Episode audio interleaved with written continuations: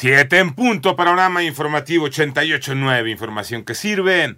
Yo soy Alejandro Villalbazo, Twitter, TikTok, arroba Villalbazo 13. Es miércoles 28 de febrero, Iñaki Manero. Vámonos con el panorama. El Aeropuerto Internacional de Ciudad de México informó ayer que ante la actividad del volcán Popocatépetl, la terminal aérea se ha mantenido abierta y en operación. Sin embargo, aerolíneas nacionales e internacionales decidieron cancelar 22 vuelos.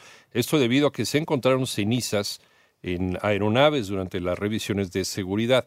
Por otra parte, la Coordinación General de Protección Civil de Puebla informa que fue localizado el cuerpo de José Luis N., el último alpinista desaparecido en el pico de Orizaba el pasado 17 de febrero de 2024, con el que suman ya tres las personas fallecidas.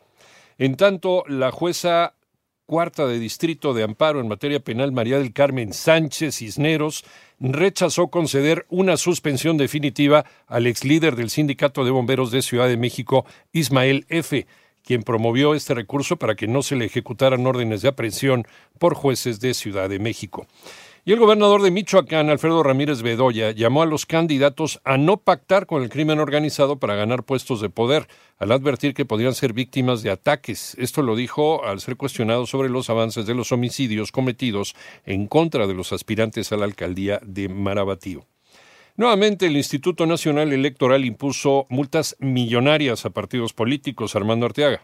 Aprueban consejeros electorales del INE sanciones a todos los partidos políticos por un total de 51 millones 144 mil 365 pesos. Así lo explicó la consejera Carla Humphrey. Esta autoridad cuenta con hallazgos de que realizaron actividades de pre-campaña u otros conceptos de gasto, entre los cuales se analizan, se detectaron 408 casos, de los cuales 240 la propaganda se declaró sin efecto y en los 168 restantes se declaró la propaganda como no reportada y se efectuó la cuantificación correspondiente. El 74% de las sanciones fueron para el partido Morena. Para 88.9 Noticias, información que sirve. Armando Arteaga. En Ciudad de México fue pospuesto el primer simulacro de sismos de 2024. Joana Flores. Que siempre no. La Secretaría de Gestión Integral de Riesgos y Protección Civil de la Ciudad de México dio a conocer que se suspendió hasta nuevo aviso el simulacro de sismo que se llevaría a cabo el martes 19 de marzo a las 11 de la mañana. La dependencia capitalina no explicó los motivos de esta suspensión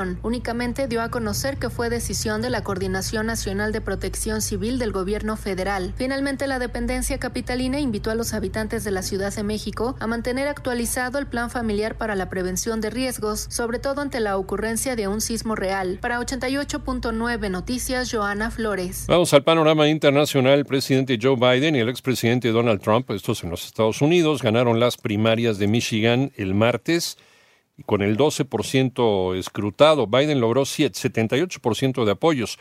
Trump tiene el 64.6% de los votos con el 10% escrutado.